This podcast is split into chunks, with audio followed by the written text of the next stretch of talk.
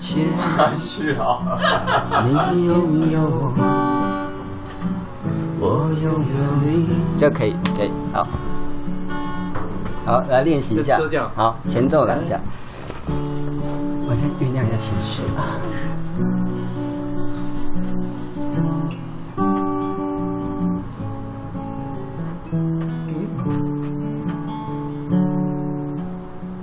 在很久很久以前，你拥有我，我拥有你。那时候他失恋了。在很久很久以前，你离开我，去远方翱翔。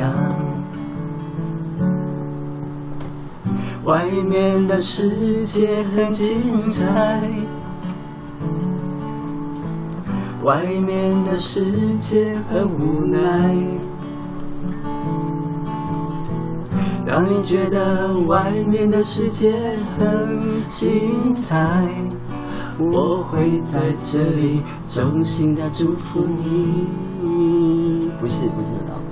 祝福我会在我会在这里。衷心的祝福你。每当夕阳西沉的时候，我总是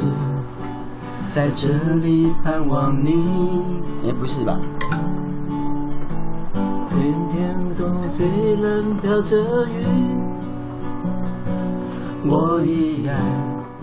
等待你的归期。Hello，大家好，我是密室咖啡的子阳。你们现在所收听的是 Bunny's Talk，巴尼播起来。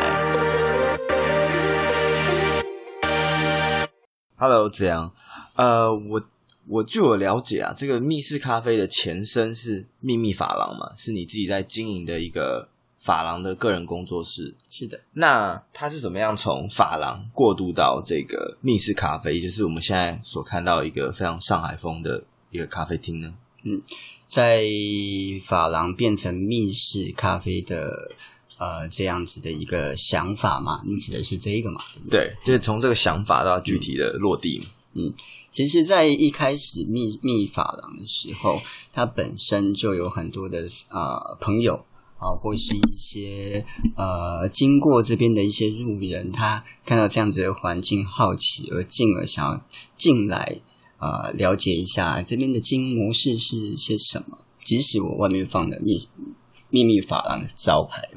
啊，所以那时候就觉得，诶，其实单纯用法廊的方式经营，其实并没有办法让呃一些陌生的客人进来到里面啊，有其他的一个互动模式，因为毕竟发廊是单一减法的一个消费方式。所以那时候就觉得说，哎，是否有这样的一个可能性，可以让啊、呃、路过的一些邻居或是一些想要进来一些朋友，可以有这样的机会，可以啊、有一个互动的模式，好像一个门票的方式进来到这个地方。所以那时候就觉得说，诶啊，那是不是可以有一个经营的方法比较合理化，让他们进来这个地方有一个安全感？所以就啊开始想说，那咖啡这一个商品好像。在大家的消费里面，已经变成了呃一个生活上面的一个品质的代表，所以就用咖啡的方式来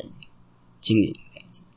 嗯，那因为现在的话，就是说密室咖啡的话，不止你一个人，还有你的伙伴们一起共同的经营嘛。是。那所以说，当初是怎么样遇到你的伙伴，就是阿俊还有华华，然后你们从相遇到决定，呃，因为你可能心中有这个想法嘛，就是说。刚刚你提到把发廊，然后诶可以做咖啡作为一个媒介或结合，那怎么样子从你们遇到，然后决定真的去做这样子的创业？嗯，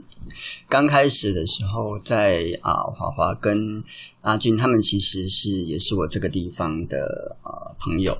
对，在法郎时期所认识的。那华华他是因为他之前在中央社呃当校园记者。那他在那个时期，他有一个就是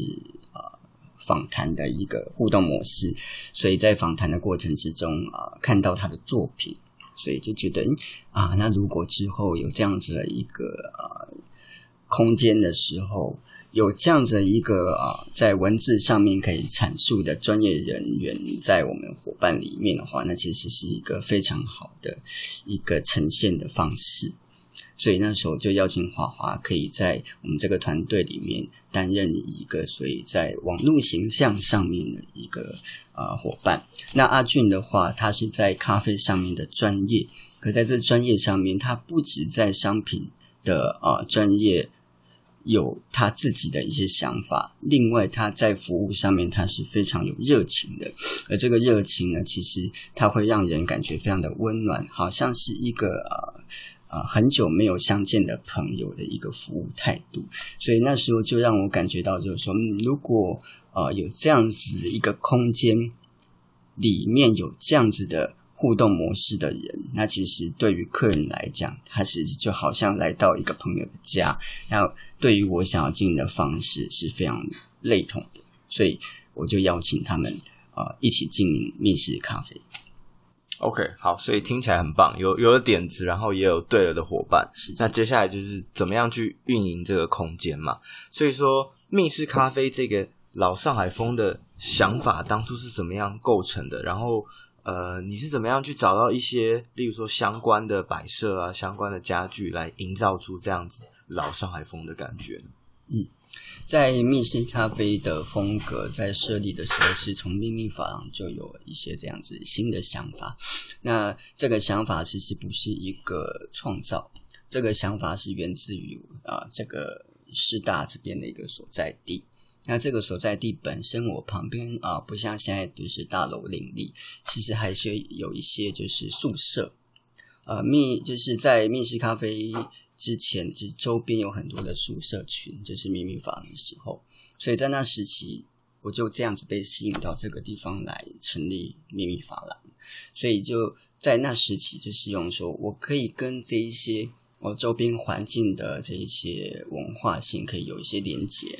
所以在那时期就希望说，让这些连结呢合理化一致。我想说，诶，那在那个时期，其实。最好的年代在，啊这一些啊、前辈们来到这边，其实他们很多都是在啊、中国大陆这边，所以我就希望就是说，让他们来到啊、这个地方，或是看到这个环境，可以有一个更啊、回想到他以前最啊、风华的年代，所以那时候就设定就是啊一九二零的上海这样子的风格来做。密室咖啡，可呃，因为毕竟这空间并不是那么大，或在风华的一个样貌里面的格局，呃，并没有办法诠释的这么好，所以那时候我就想说，嗯，那我就做了一个就是啊、呃，饭店底下的一个酒吧的方式来啊、呃，在风格上面来诠释。嗯嗯，因为我其实呃，大家如果有来过密室咖啡，或者是网络上搜寻一些。呃，相关的图片啊，你会发现店里面其实非常多的摆设啊，像是灯饰什么的。那这些物品，你当初收集有没有一些特别有趣的故事可以跟听众们分享？是的，在这些呃家具或者一些呃装饰性的物品，其实很多都是在台湾收的。那呃，在呃这些物品里面，其实也很多，其实不外乎都是一些藏家或是一些可能呃。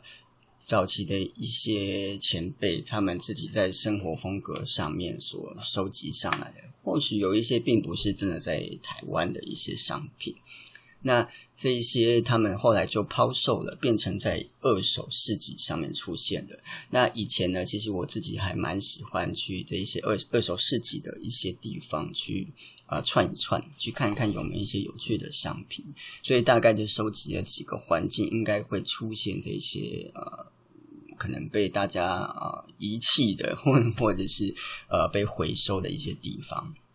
所以慢慢就知道，就是说，哦，有哪些地方会有呃出现，那我们就去绕去看，来去抓出一些上海的风格可能会有的一些呃样貌，或是质感的一些物件。那慢慢在不同的地方去拼凑起来，我们所想要表达的一些风格。所以这些地方啊、呃，或者说这一些家具，它并不是在呃同一个就是贩卖的环境出现的，不是一个专门卖上海家具的，而是各个不同的一些啊、呃、二手的物件，或是一些回收的地方，我们去找出这样子的上海风格样貌的，把它收集到这样子统一的环境里面而去诠释。像我自己个人就会蛮好奇，呃，这个所谓的红丝绒的沙发嘛，因为它其实就是如果从店里面一走进来，就会看到这个非常是呃气派然后华丽的沙发。是，那它感觉是蛮有年代感的，可是呢，这个品质又保持的还不错。嗯，所以想说，嗯，你们当初是啊、呃、怎么样跟他相遇的？还是说，是是，对我就觉得，哎，怎么样找到一个这么棒的一个嗯商品？其实这个沙发其实它也是有一段特别的故事，因为毕竟它在整间店里面，我们把它设定为一个主视觉，嗯嗯，在一进门的时候就可以看得到。那这个沙发它其实本来呢是在一个啊、呃、也是二手家具贩卖的一个环境。那它在那个地方的时候，本身它是被呃包装起来的，并不是很直接露出，就是它有很多的一些防尘的一个。呃，就是材质裹在上面。那那时候，它其实，在那个环境里面，其实也算是被放在一个角落。对，可是它毕竟它是一个双人的沙发，其实还是很突出。所以那时候，呃，因为我常常去那一间呃二手回收的地方去逛，要跟那一个就是老板也算是认识。所以那时候看到他的时候，就询问他，就是诶，这个沙发的，就是。价格这样子，对，那那个价格就让我觉得，哎，其实是我们可以呃入手的一个价格，所以我们就在那个时期呢，就把它挑选回来。所以它并不是呃可以呃就是很直接的，就是在一个呃上海家具的方式可以去选购出来，它必须可能要去做一些呃。呃，寻找或者说他必须得呃有一个设定的呃呃概念在我们的思维里面，然后啊、呃、在不同的地方去收集回来。那这样你们前前后后大概花了多少时间在找寻这些店内相关的家具？这样子对哦，嗯，其实前前后后大概花了不到半年的时间啊。那当然啊、呃，这个是在呃在收集的。的一个阶段，装潢的阶段，嗯，对。可是，在如果说呃，真的有这些想法，知道要去哪些地方找，他毕竟还是得呃，可能在本身就已经有这些呃收集的经验的人，知道说有哪些地方可以去看，对。那这当然就是个人的兴趣，嗯、那这个兴趣当然就也是。要有一些历练这样子，等于是说你你有了既有的一些经验跟一些啊、呃、过往的这些二手二手古物、二手文物把玩的经验，所以你在找你要相对应的东西的时候，就会相对的比一般人还要来得快速。嗯，可以这么说。嗯，是刚刚提到在摆设的部分的一些小故事啊、呃，我就想到我们当时在啊、呃、寻找杯架的时候啊。在那个杯架上面，其实我们就有一些呃，希望它也是一个老件。毕竟真的讲实在，在呃一些收集二手物品的，其实蛮少看到有像比较呃老形式的一个杯的杯架这样子。所以那时候我们是刚好去呃寻找，就是一些可能呃像杯子啊、杯盘这一些的一个贩卖的一个呃店家，我们就看到。有一个铜制的，呃，看起来就呃很有老式风格的一个样式的一个呃杯架，我们就询问老板，就说那个有没有卖？那老板说，哦，那个是他们的一个呃店里面。啊、呃，可能有点像是招牌这样子，那我们就说哦，我们就用啊、呃、一个我们的需求开始去询问他说，我们店是怎么样的一个风格啊，然后是上海风，然后我们吧台大概长怎么样，然后我们就还邀请他来到我们店里面，嗯、就是说，哎哎，你还要来看看我们店的样子，其实想要引导他把那个东西卖给我们这样子，然后后来那老板也真的来到我们店里面。然后就说：“哦，你们这边真的很适合我的那个背夹。”然后，然后他就呃也愿意就是说把这个东西贩卖给我们这样。所以他一开始不卖的原因是什么？他自己也觉得这个东西是很有价值的哦，啊，对他来讲也是他开店到啊如今很重要的一个历史的一个 物品这样子。我相信他以前应该是会卖啊，可是到后来他慢慢也觉得这个东西他也没有想到要卖，然后有人询问，他也开始思考这件事。那后来发现那个东西就是摆在我们这边，就是非常适合。啊，有一种嫁女儿的感觉，然后或许是这样子，对，对。那另外一个的话，我也可以提一下，就是在啊、呃，我们啊、呃、灯具啊，密室其实有蛮多啊、呃、风格性比较强的灯具，是有一个艺术家，那那个艺术家他是在啊、呃、永康街这边经营，那他叫火金菇，那只是说他在呃去年的时候他过世了。那它其实是会把一些老的一些呃灯的一些材料做重新的组合跟拼装，那它诠释出来就有另外一种华丽的风格。可这些华丽的风格其实它它是很有呃一个质感的，并不会觉得是很实验的。那我们有蛮多的灯具呢，其实都会去寻找。他那边呃，他所创作出来的一些样貌，然后来去做一些组合。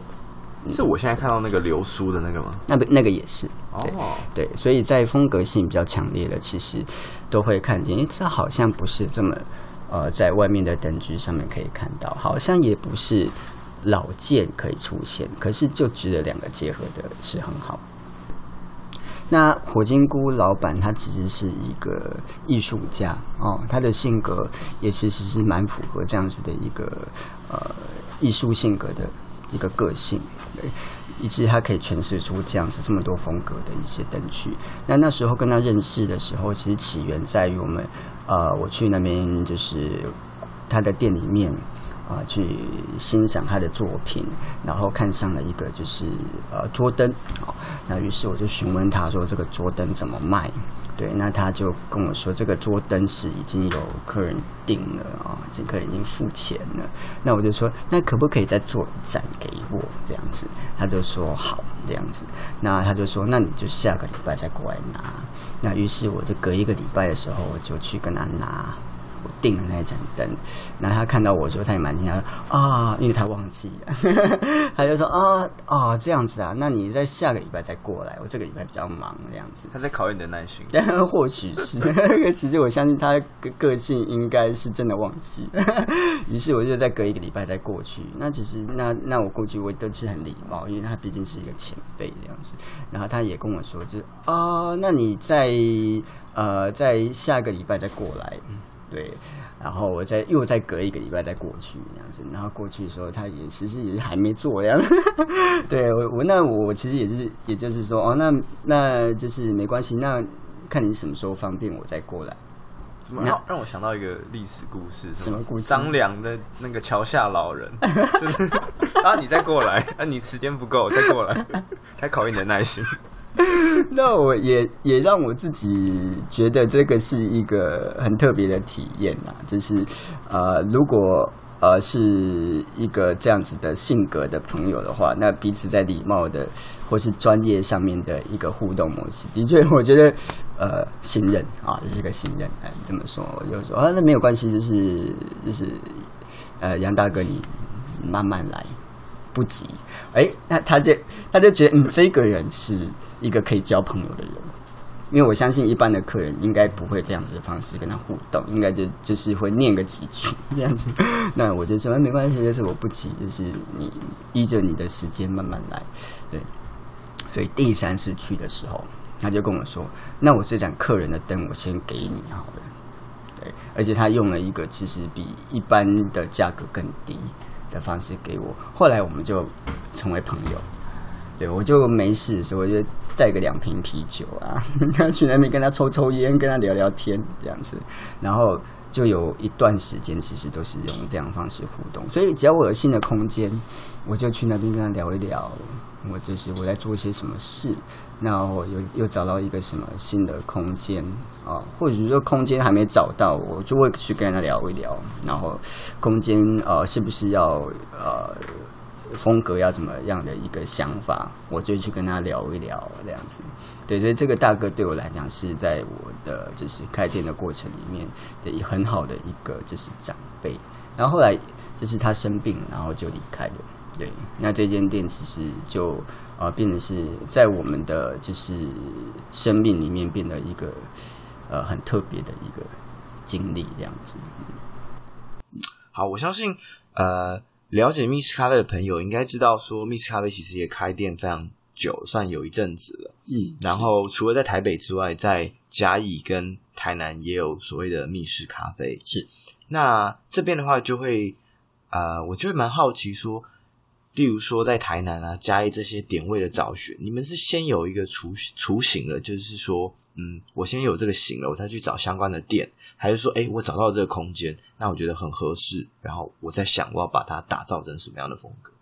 嗯，其实多半啊，我们在寻找空间，在后期我们就发现，其实用一个呃旅游的心态，嗯嗯，嗯，然后。好像比较容易找到有趣的空间，对啊、我想是因为在旅游的时候的心情跟观点是不一样的。对，那在我们台南跟嘉义的空间，那时候所呃找到的原因，也就是因为这样子，所以那时期呃在台南是呃因着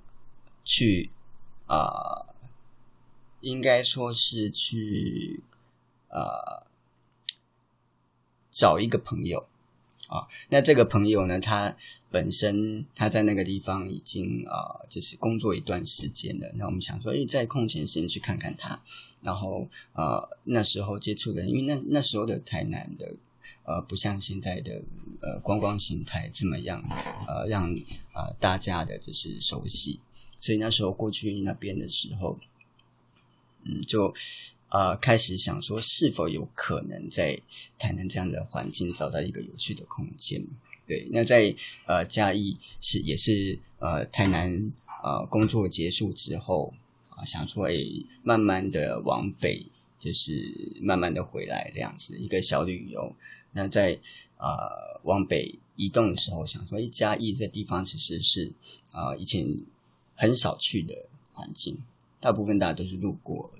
所以就想说到嘉义那边去了解一下嘉义这样的一个啊市区大概是怎么样的样貌，然后就看到哎嘉义这样子一个空间，那这个空间就是一个啊对啊其他环境来讲是比较少看见，它它是一个就是日式的一个街屋啊，这个街屋的样貌其实跟呃或许跟京都的形式会比较接近一点，那这在台湾其实很少见，所以我们就想说，哎如果有这样子。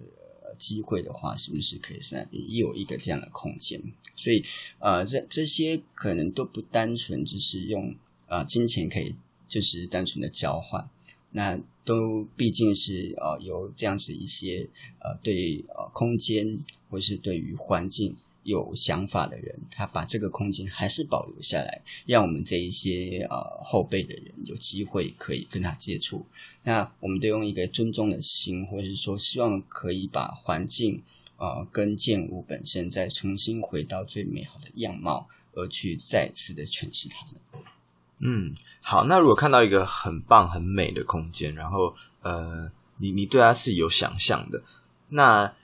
你们接下来会具体怎么样子去评估，或者是说去衡量、去想象它未来的一个风貌？因为呃，像是你们曾经也找过，例如说不同的点位啊，像是基隆啊，或者是说你们之前也有想过要在台北开二店嘛，也找了很多不一样的店面，所以那中间一定是会有你们主意的一些店面。那你们是又怎么样去评估，或者是说怎么样去呃决定说这个店面好，我决定要。开始做了，嗯，在空间上面，其实我们呃看它的其实并不单纯是像刚刚讲的呃，刚刚讲的比较像是它的呃价值啊，历史价值，对，也就是说它的建物本身，它大概是有多久的一个时间的历练。其实我们还看它的建物本身的有趣度，那这个有趣度的呃。初衷其实在于，就是说，我们其实自己在逛街道的时候，有一些建物，它或许不是这么有规模，可是它所落的一个区域，跟它所啊、被呈现出来的样貌，它是很有一个人性的。这个也是我们自己本身很喜欢的。呃，它或许是他自己呃有一些呃想法，或是在生活上面的功能。自己需要具备的，而慢慢的去堆积出来的一个样貌。其实这也是我们觉得，如果让我们的朋友看到这样的一个环境，他会呃让他可能来到这个地方，可以跳脱到本身他生活上面的一些呃烦恼啊，或者什么被吸引。嗯。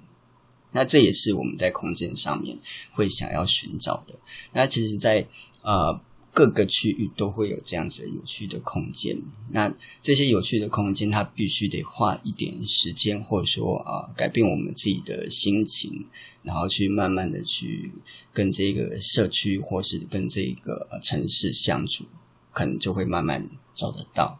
那并不是在马路边，它就一定可以看得到。这是我们在找空间上面，呃，毕竟要花蛮多时间的去呃琢磨的地方。嗯，所以感觉听起来是一个比较嗯，蛮吃机运的感觉，是然后也也蛮也蛮花时间去做打磨的。是，是那我觉得这这样子的理念，其实就也可以呃，怎么讲回回推到说呃，台北的密室跟台南还有嘉义密室的关系，因为像是在之前的可能有一些访谈。你们的经验，然后你们也提到所谓你们跟台南还有嘉义密室的概念是比较像是分值的概念，是。那这部分的话，可不可以再跟听众解释一下你们的理念？包括说分值，呃，你们认为说不是直营也不是加盟，那你们在例如说包括在资金啊、运营或者是品牌形象上，你们会怎么样去跟的这两间店的伙伴去做协调？嗯，对，其实在，在呃。刚开始有开始有这些啊、所谓的分值这一些点的时候，我们也在思考如何呢跟呃朋友们大家解释，就是说我们呃这样子的一个经营的方法。所以在呃用分值这样子的一个形容方式呢，是呃我们想了一段时间如何去呃设定的。那呃，其实呢，我们是希望就是每一个空间，或者说每一个据点的经营，其实在呃伙伴上面，他自己的一些生活上的心态跟想法是比较重要的。呃，那如果像一般直营的话，可能都会用一个比较快速的方式，对，去在空间跟空间之间做一些连接，也就是说，在装置上面，或者说在理念上面，它会是比较相近的。可是我们在每一个据点，它每一个经营的风格其实是完全不一样。那或许在精神上相同，可是这一些精神，它毕竟很难去用直接在短期之间可以发现。所以我们就希望就是说，在沟通上面可以跟在经营者可以有更深度的了解他的喜好。啊，或者是说他在生活上面，在未来上面，他希望可以在怎么样的一个工作环境下面，他可以是仿佛是很享受的，嗯，是达到他的生活品质。那他在工作里面，其实他可以啊、呃、很自然的融入在其中。相对的啊、呃，来到那个空间的朋友，也可以看到啊、呃，在经营者本身他的生活样貌。那这自然的传递上面，其实我觉得就很容易人跟人之间有更深的连接，嗯，真实性会比较高。嗯，等于是说，你们在呃挑选可以信任的伙伴，那同时这个伙伴也在看你们的一个生活模式是怎么样子的。嗯，也会是有这个部分的存在，因为毕竟这一些伙伴们，他呃也会是我们密室本身的一个呃朋友。对，就已经对密室有一些了解的人，嗯，那才会成为我们接下来的伙伴。这边可以跟我们举几个例子吗？就是包括说，另外其他店的一些你们遇到一些伙伴的故事。嗯，那在呃，像譬如说我们现在的嗯台北店的现在目前伙伴，好，对，他本身也就是我们自己的客人。对，那他在生活上面有一些呃经历。那这些经历，我们就觉得，诶，那这些经历的下一个阶段，我们好像有一些事情是可以彼此分享跟连接。所以在这当中呢，我们就给他一些我们在呃这个过程经过程的一些想法，对一些呃可能际遇这样子。那他听了之后，他也觉得就是说，他是否有这样子的一个。发展的可能性，那我们也觉得，就是说，在这个经历里面，如果彼此可以互相的连接，他搞不好会有一些新的火花，所以我们就啊、邀请他说：“那你要不要来，就是我们的就是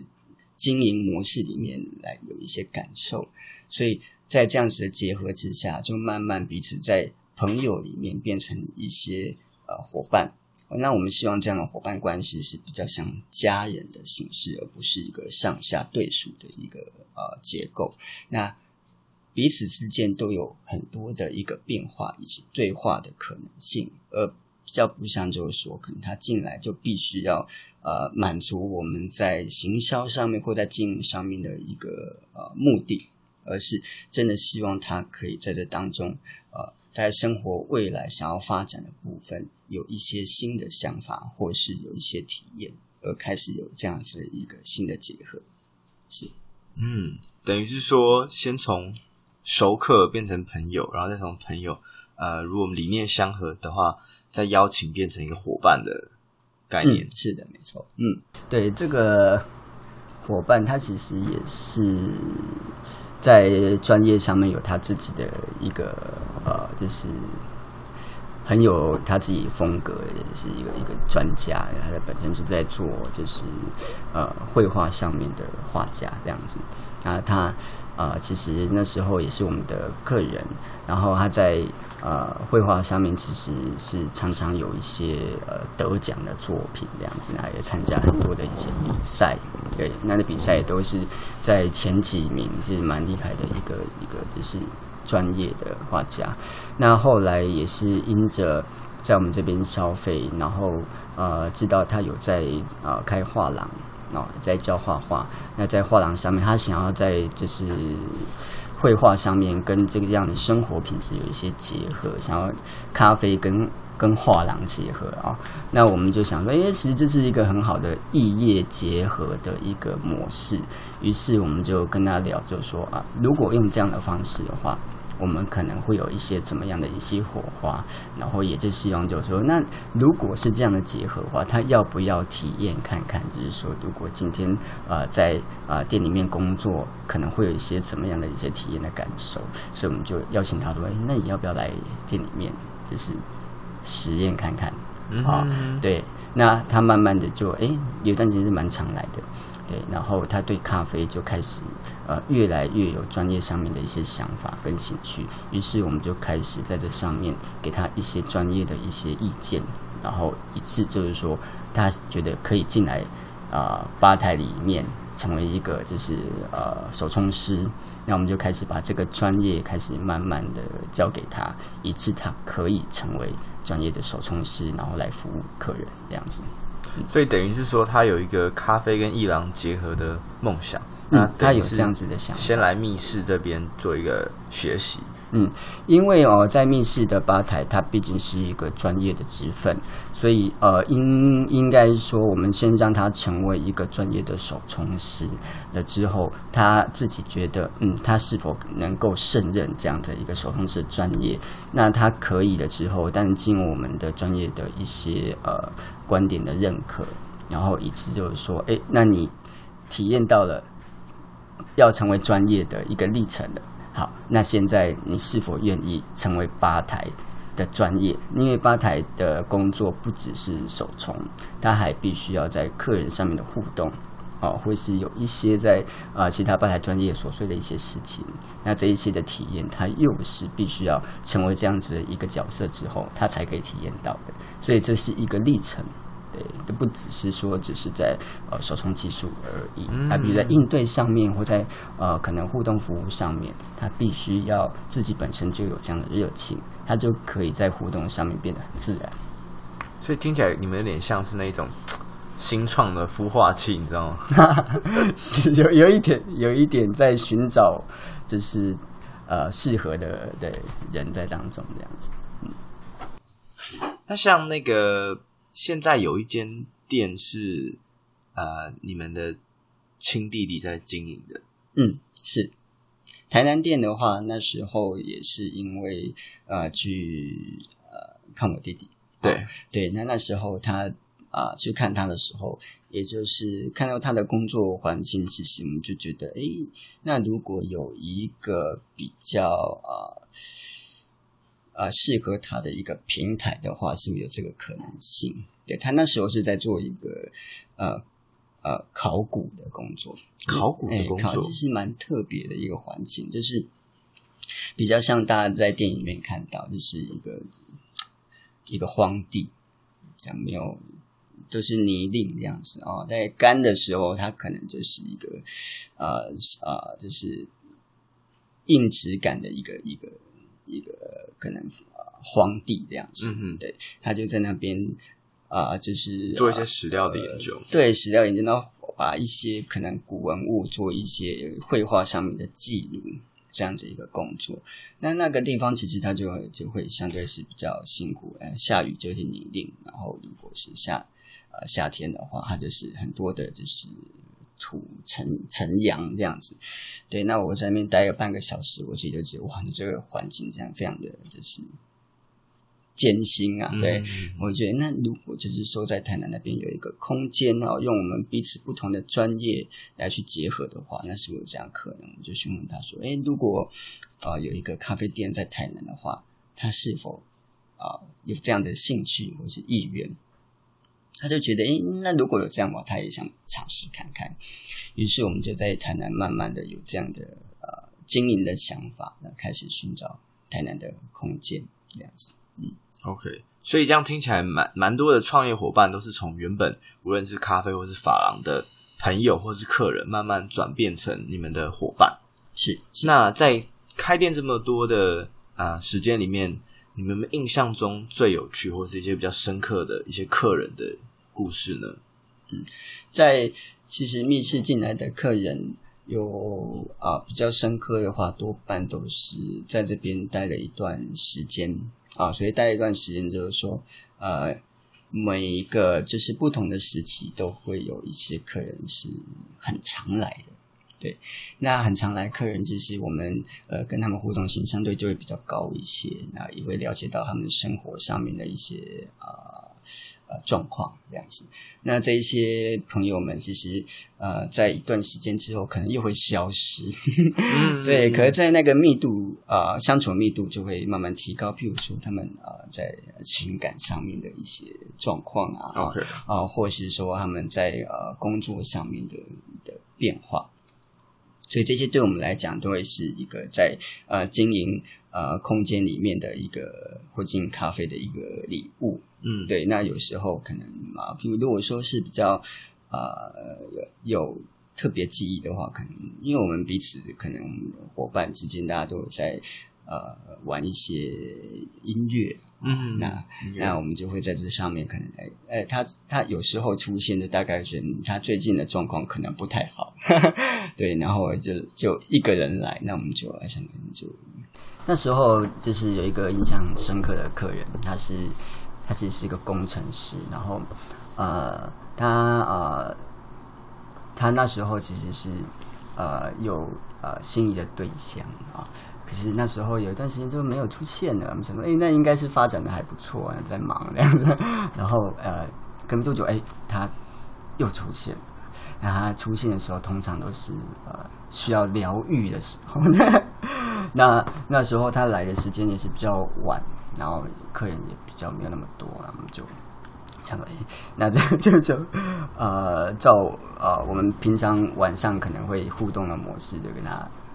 互动了一下，我们就会想说，那不然我们就是唱一首歌，然后啊、呃、来去啊疗愈他的心灵这样子，其实有点戏谑啦这样子。对，他说啊没没问题，就是这这没事没事，我来唱一首歌，然后就是啊、呃、让你心情比较放松一点，然后我们就选了一首就是呃好像可以让他重新发展的一首歌，那叫《齐秦外面的世界》，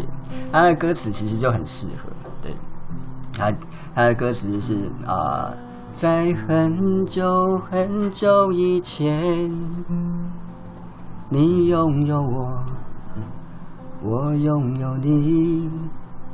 在很久很久以前，你离开我，去远方翱翔。外面的世界很精彩，大概是这样子的一首歌，就是让他觉得其实没关系，对外外面还有很多就是异性朋友可以认识，所以诶，他听完之后，其实我觉得也很感动啊，就是说，呃，就是我们真的是呃很自然的，就是一个一个朋友哦，来到我们这这这个这个我们自己本身生活的地方。然后唱唱这首歌的过程里面，他也是默默的喝着咖啡，然后我们就在旁边谈这样子，然后就是落了几滴泪，然后就是苦笑了几声。那可是我们心里面就觉得啊，好棒啊！这个这一间店这样子就值得了，因为这一个人，然后他心灵得到疗愈，然后彼此之间或许他并不是什么，就是。在我们当中，可能什么撒大钱，不是？是这个这个 moment 就觉得哇，开店真的真的是可以这样子的的的合作，或者说这样子的认识。我在他需要的时候，我们真的彼此可以有参与，就真的是最美好的，就是一个经验。哦，这感觉蛮适合可以写成一个小说还是电影的剧本，的确是蛮戏剧的，对 是。所以等于就是大家在不同的阶段会来到这个咖啡厅，然后寻求某一些可能情绪上的寄托啊，或者一些慰藉。嗯，是的。嗯嗯。那除了这种比较深层的连接之外，有没有一些呃，例如说在服装上面，或是一些呃，让你们一进来就注意到他们的客人？因为毕竟密室咖啡是呃一个蛮漂亮的咖啡厅，然后其实也蛮多人会商借这里的场地去做摄影。是，那想必也会遇到一些所谓穿着或者是品味比较独到的客人。嗯嗯嗯，有没有这些客人让你们特别留下印象的？嗯，的确，在这样子一个呃跨文化的空间里面，其实蛮多客人会呃呃想要来这个地方做一些呃不同的一个摄影的一个。一个就是互动模式，那我们这边其实有一些呃，譬如说我们就是明显的一些上海的一个风格，那有一些他就会做上海的服装啊，然后来这边租场地，对，那在这边拍摄一些他自己的一些作品，那有一些也会有不同的，譬如说可能婚纱哦，他会来这边呃使用租场地使用，那也会有一些像。在呃 cos cosplay 这样子的一个就是兴趣的人，他们也会特别来这边消费，或者是说租场地来做一些拍摄。这一些其实也都在这个台北店里面是蛮常呃发生的一些事情这样子。嗯嗯，因为我记得你们店里是呃，如果是一般的话是禁止摄影、禁止拍照的。那你们当初是嗯怎么样去？立出这样子的规定，因为现在其实这件事情到二零二零来看，其实蛮多店都会有这样子的困扰，或是有这样子的规定。那你们当初因为你们开店的时间比较早嘛，你们当初遇到这样的的问题，或是发现这样的现象的时候，你们是呃怎么样去看待这件事情，或是你们为什么会决定说，哎，这里不能摄影？嗯。因为我们这边的空间其实也并不是很大，所以只是说，如果今天有一些摄影需求的一些朋友或是客人来到这个地方，他毕竟在拍摄的过程需要有一些移动，或者是在拍摄的过程里面有一些呃呃，可能就是。装置啊，那这一些装置多半都会有一些呃，让我们这边平常来到这边呃喝咖啡有消费的朋友有一些惊讶，对，譬如说有闪光灯啊，或者是说在座位上面的移动啊，那这一些就会呃打扰到其他的呃来这边呃消费的客人，或来这边呃需要得到宁静的客人。所以，我们在这上面呢，我们就开始慢慢思考，就是说，那是否啊、呃，我们必须要定一个，就是呃方式让，啊来到这边想要拍摄的朋友，他们可以真的专心的在这个呃拍摄的作品上面，而也不要因着只是说一个呃不好意思的方式来这边互动，因为毕竟如果有其他的消费形态还在进行的话，那他们要做拍摄，他们自己也会觉得就是会不会打扰到他们。所以啊、呃，我们如果没有定出一个呃互动的方式的话，那毕竟彼此之间可能都会有一些疑惑，所以我们就想说，那我们就设定了一个，就是如果他有这样子的需要的话，我们可以另另外令他拟定一个时间，让他可以完整的来做他想要呈现的事情。嗯嗯，是了解，完全可以理解这样子的，嗯嗯的想法或是苦衷是。然后有一件蛮奇妙的事情，就是说你们三位的这个创办人都是基督徒嘛？是对。那你们觉得说在创业的过程中，你们有没有在情感上遇到一些比较大的困难？嗯、或者说在这么多的时间里面，一定会有遇到一些转折，或者是呃分歧不愉快的地方？嗯嗯。其实在这个部分呢，呃，其实跟我相信有在呃。经营的其他伙伴，或是说听众，其实都是相同的。嗯，在彼此在意见相左的时候，我们彼此都会有一些比较呃不同的一些想法。只是说在呃相同的呃。譬如说，相同的信仰或是一些价值观一样的时候，我们彼此都会有一个中心的思想，可以去彼此的体恤啊、哦。我相信，在这个信仰里面，让我们自己觉得比较不一样，的这个部分啊、呃，在啊、呃，譬如说有一些争论的之后，我们彼此会。有一些反思啊，就想说，那我们在这样子的一个呃不同的想法里面，是否我们会太坚持某些事情，以致没有没有体恤到可能啊家人之间的关系啊，有点像这样，所以我们在思考呃。一些经营的理念跟方向，我们多半都会保留的一个空间，就是说，呃，另外有一个思考的平台，可以彼此呃拿下我们彼此原本的一些坚持的想法，来有一个立场，可以大家从第三者的角度，或者是从一个旁人的角度，可以呃去思考，就是说，好，那我愿意放下我们原本的啊。这是坚持的事情，因为不一定我所坚持的事情就是完全正确的，所以我觉得在经营上面有一些想法，其实可以彼此之间有一些火花。那这些火花，它保留一些呃所谓实验的可能性，不去定夺它所谓的一定是呃成或败，而是我们一起去经历它，然后去享受那一个过程。那过程或许对社会价值看起来不一定好，可是这个毕竟就是一个经历，我们大家去看待它这样子。嗯嗯，那你自己觉得，例如说在哪一些决策的时候，你们曾经有发发发生一些比较大的歧义？嗯嗯，其实因为我们在合作上面是呃专业的不同的分工。所以在这个部分有一些呃意见的相左，毕竟跟同质性来讲的话是比较呃降低许多，应该这么说。嗯，嗯，所以其实我觉得反而是在呃在工作的时间跟程序这一些是。会有一些必须要包容的部分，譬如就是说，呃，有些时期是啊、呃，譬如说我就负责空间的部分，对，对，那空间它所要呃负责的部分，其实是在很前期，对，那在前期的工作结束之后，其实有蛮多时间我是在呃寻找下一个空间，对，那这段时间，也就是说我是比较呃没有办法太多时间在店里面参与。对，那这时间啊、呃，比较参与在店里面呢，其实就是另外两个伙伴。那他们其实他们就必须要对我的工作内容有一些熟悉度，不然的话就会觉得，哎，怎么这一个人好像不常出现啊？或者是这一个人怎么好像不用啊、呃、一直在店里面帮忙？对，那这一些就会有一些啊、呃，可能觉得，哎，那。我一直在忙，然后好像你都在玩。那、嗯、其实我我我觉得每一个人都在玩啊，因为其实在，在呃自己的热情上面投注的时候，其实是很开心的。对，所以我就觉得呃，在这当中可能就必须彼此之间有一些呃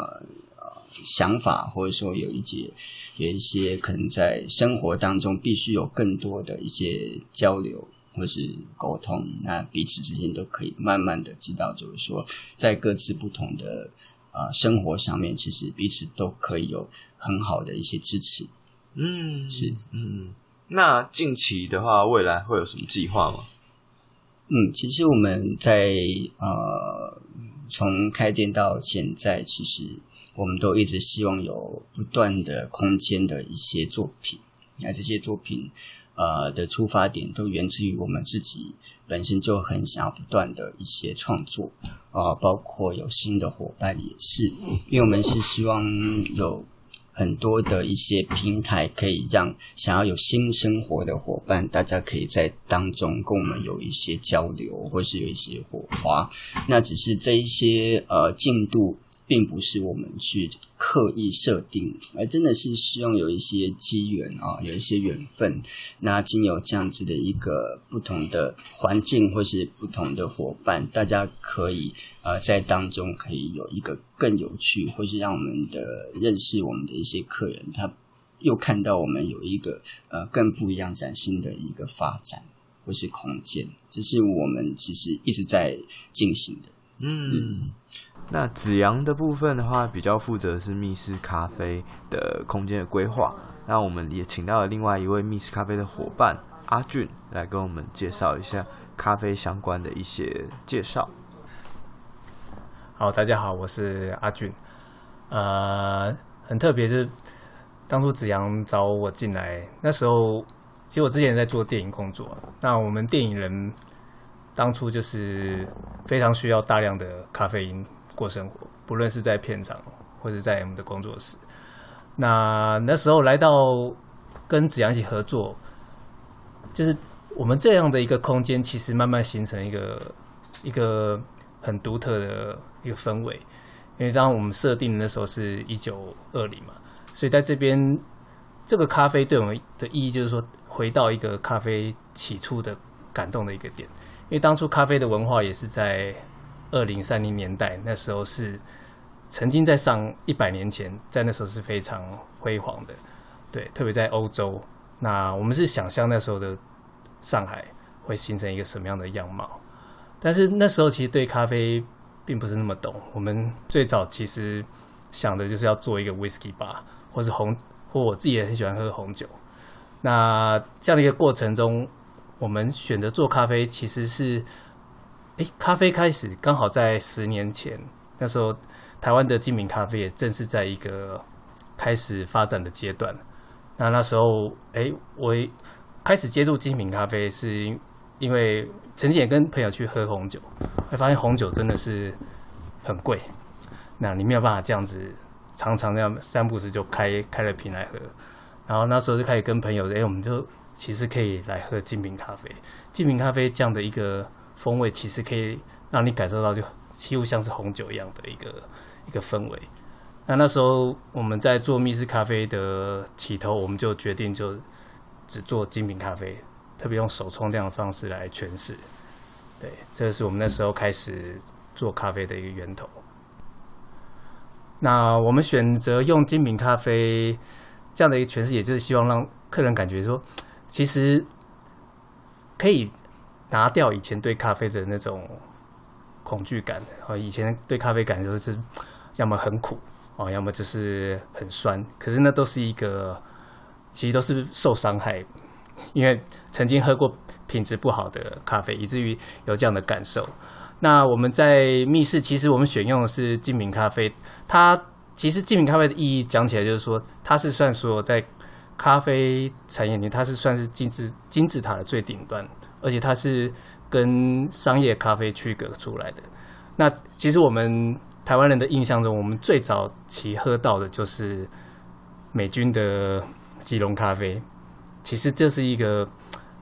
因为以以前以前的年代，其实大部分第一波的浪潮，对，就是就就是现在在咖啡界会讲的第一波浪潮，嗯、到现在是其实，在台湾就是刚好在第三波，对，后面就有很多的。第四波啊，但是我觉得第三波其实就是正正是在这个当代这二十一世纪初期，所有的呃饮食文化到最精致的时候，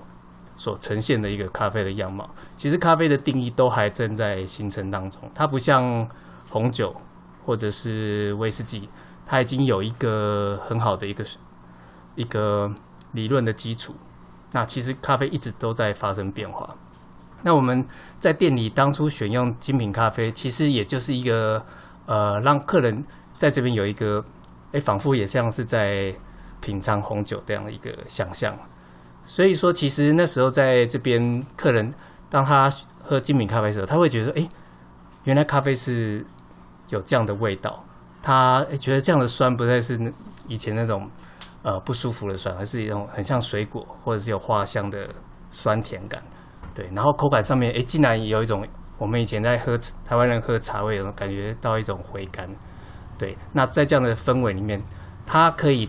一个人跟咖啡对话，也可以因为这个咖啡的享受，他有一个呃增加人际关系的一个互动。那如果像是那种曾经，就像你讲，曾经受伤害的消费者，他对酸的咖啡可能不了解或很抗拒的话，他就是啊，我不要酸的，我是想要那种重焙的，或者是我就是不想要酸的。你会怎么样去呃教育这样子的消费者呢？呃，在台湾的话，通常很多都是我不要苦，我不要酸，所以请给我一杯拿 拿拿铁。我相信这是所有精品咖啡馆老板们的啊。都要面对这件事情。那我觉得我们很很很有趣的是，我们一开始开店创业的时候，其实呃，你要拿铁，我们没有拿铁，我 我们只有咖啡。那所以他就变成是一个，好吧，那你有什么？我说那我们就问他说，你喜欢吃水果吗？或是你喜欢吃巧克力吗？哎，大概在两个方向去询问他。哦，我喜欢巧克力。哦，那你应该喜欢中培或偏深培的。味道，那我帮你推荐一支可能以哥伦比亚为为主轴的啊，或者说你喜欢的巧克力，喜不喜欢有一点黑醋栗的风味啊？我喜欢喜欢，OK，那来个肯亚，肯亚生培的肯亚，然后他这样去尝试了以后，那我会跟他说，你不要只喝咖啡，你要配一点我们的古典巧克力或是提拉米苏啊。他这样一搭配以后，哎，因为。甜点配咖啡，其实是可以把这个咖啡的香气跟层次，透过甜点的这个在口中的湿润感，它整个会再表现得更丰富，以至于他说：“诶，这个整个过程不是他想象的。”对，那当然，因为咖啡的品质其实是在品尝过程中，它光前面在我们会给他闻香气，然后到。你会跟他提醒说，请你在喝之前，你可以先闻一下，你慢慢喝。对，那也因为他在这个环境，他比较放松，所以我们可以跟他这样子去让他去体会一下人生的一个新的体验。对，我所以我觉得我们在这边其实也让我们觉得很有成就感，就我们改变了很多人，他他对喝对这个味觉好品味上面的一个一个一个更新，这样子。对，他是，对，他的生命可能开始不一样。对，开始说哦，原来咖啡是这样，生命多了一种体验。对对对，那到了晚上说，那你要不要来体验一下威士忌？对，哎，但像你们晚上一样，也是有提供咖啡的部分吗？呃，咖啡是有，其实我们咖啡在晚上都一直都是有的。对，但其实最早一开始我们。就像我刚刚跟你说，我们最早其实就想要做一个 whisky bar，嗯，对，因为当初我们一个其中一个伙伴，呃，他本身就在酒商工作，所以那时候早期我们也其实是都摆了蛮多的，呃，像是苏格兰主要几大酒厂，各个各个地区的，哦，高地地地或者是艾雷岛，然后甚至像那个 whisky 协会的酒，我们都摆了一排。而且还很多的威威士忌界的前辈，他们晚上常常会在这边聚会，所以这边真的是像是一个会所。所以在这里的其实这样的一个饮用的空间，其实在白天跟晚上是很不一样的。对，我们我们就后来就慢慢形成一个，就我会跟客人讲说，其实你白天可以来喝咖啡，可是你喝的咖啡像喝红酒一样，然后你有你可以理性的喝，可是又很很感性，你不会乱。到晚上呢，你就真的可以放松。我们会告诉你怎么样品酒。威士忌不是像长辈以前这样应酬狂喝，你可以慢慢的品。对，不过是蛮多人有一个迷失是说啊，我太晚不要喝咖啡，我很容易心悸或者怎么样子的。呃，会的，因为这也都是曾经受过伤害，然后包括就是说，其实对咖啡的不了解了。那但我们就是会告诉他说，其实现在在台湾真的我们很幸福，我们我们的其实也真的很多的咖啡咖啡狂，大家咖啡迷们，就是我们累积了很多的。对咖啡的知识，然后我们找到很好的精品咖啡。那在台湾，其实现在的咖啡品质已经是，呃，就是不会是像让你喝了晚上会睡不着，反而是很多客人给我们的回应就是说，其实我喝了以后回去睡得很舒服。这就是其实精品咖啡它本身在处理过程中，它因为在产地哦，就是它是会挑选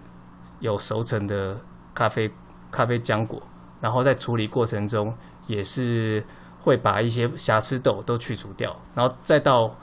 回来以后，我们的烘焙其实也都是会把这个选择是选，就是海拔比较高的，然后是处理过程比较精细的，对，那所以我觉得这整个就是一个从产地到餐桌啊，这一个概念，是一个从产地就开始监控的一个咖啡品质。所以其实这个心悸的过程其实就就不太会，然后再一个心悸的问题，有时候也是跟客人他本身他的身体状况，所以我们会跟他询问一下，其实你真的身体状况如果真的不好的话，其实晚上你也就是喝个呃花茶就好了。对，喝咖啡的时间其实都建议是在你早上你要用完早餐，然后你大概十点的时候喝一杯，好，然后或者说在下午两两点的时候，你大概有一点。呃，疲惫了，你喝点咖啡，对，这样是很好的。嗯，甚至你可以还可以睡个午觉，嗯，再喝，那都是对你的身体是比较好。那作为一个咖啡师的话，你会怎么样建议客人去调咖啡？呃，其实就是说，如果客人来到，现在在在台湾就有很多的精品咖啡店了，那通常就是，其实我建议客人可以到店里面就先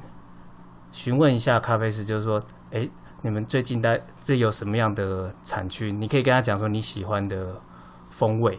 哦，然后再你也可以请咖啡师给你闻闻这个豆子的香气，对，那你再去判断我要选择什么样的咖啡。那通常咖啡师都会给你一个建议，就是说，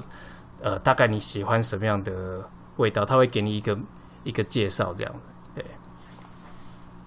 那我这边。最后就想要问问看，你们认为的生活风格是什么？嗯，我们认为的生活风格，其实在呃设定来讲的话，我们希望是在啊、呃、一个我们所在文化的无感体验的诠释。那这个生活风格的内容会因着不同的环境啊、这个环境也会衍生出不同的啊、年代啊，比如说我们有一九二零。啊，一九六零、一九八零的空间，那这些空间是因着建物本身跟它周遭的环境而设定的。对，所以我们希望的生活品质样貌，可能每一个区域都会有一些不同。对，我们应该就是说，在每一个时期、每一个地方，它都有它非常、呃、美丽的样貌、嗯、啊，应该是这么说。对，嗯，那有一个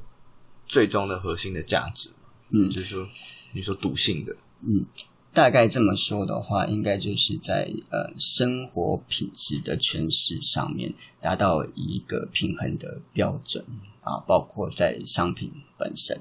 对，因为生活品质的形式它不在于贵贱哦，那在每一个人在生活品质的体验是因着个人的历练而去堆积出来的，那这一些样貌呢，其实它。达到一个美感的时候，它就成为一个生活品质的代表。嗯，了解。好，那我们今天谢谢这个密室咖啡的伙伴们，谢谢。然后有兴趣的朋友也可以来密室咖啡看一看，它在白天跟夜晚，我觉得有完全不一样的风味。是，他们也提供了茶、还有咖啡以及调酒的部分。是。那如果大家对于这种生活品味啊，或者是这一些啊。嗯所谓的这一些有趣或者是特别的这些啊、呃、店面有兴趣的话，都欢迎来信来讯跟我说。那 Barney Store 就到这边喽，我们下次见，拜拜，拜拜。